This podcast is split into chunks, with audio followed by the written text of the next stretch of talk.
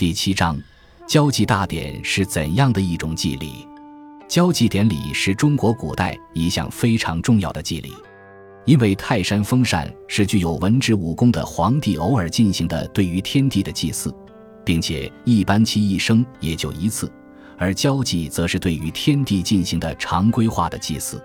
交际顾名思义是在郊外进行，最早开始于周代。是古代除泰山封禅外最隆重的祭礼，一般是皇帝亲自主持，文武大臣均参加。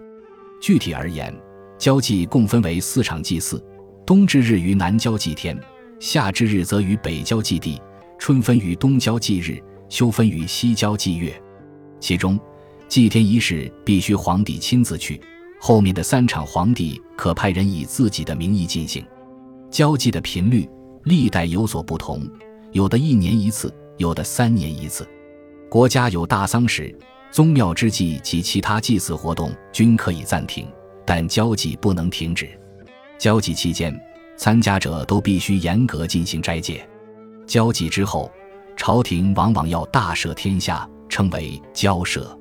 北京的天坛、地坛、日坛、月坛便分别是明清两代帝王对天地日月进行祭祀的地方。